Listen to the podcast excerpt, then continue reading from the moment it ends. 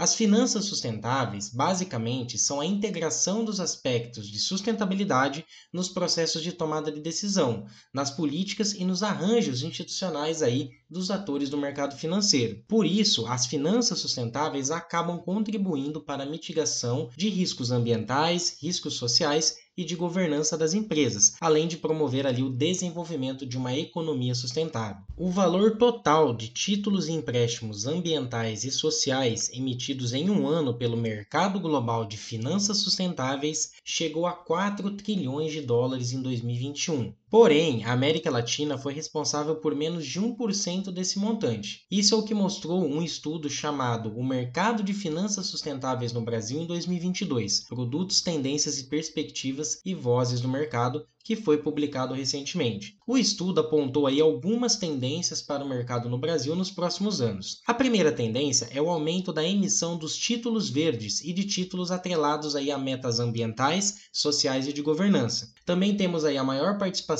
dos bancos via empréstimos, também temos as crescentes cobranças dos investidores e da sociedade em relação a boas práticas de sustentabilidade, uma maior difusão dessas melhores práticas ambientais, sociais e de governança no setor financeiro e a ampliação das iniciativas regulatórias para reduzir essas exposições a riscos ambientais, sociais e também de governança. Mesmo que a América Latina não esteja tão bem representada nos números mundiais, no Brasil as operações de títulos sustentáveis também estão crescendo e bateram novos recordes. Em 2021 foram emitidos 15 bilhões de dólares em títulos e empréstimos ambientais, um aumento de 177% em relação a 2020. O mercado das finanças sustentáveis tem um forte potencial de expansão no Brasil, mas os volumes ainda são tímidos para cumprir com os compromissos ambiciosos climáticos. Aqui é Fernando Garay, para a coluna CBN Meio Ambiente. Até a próxima.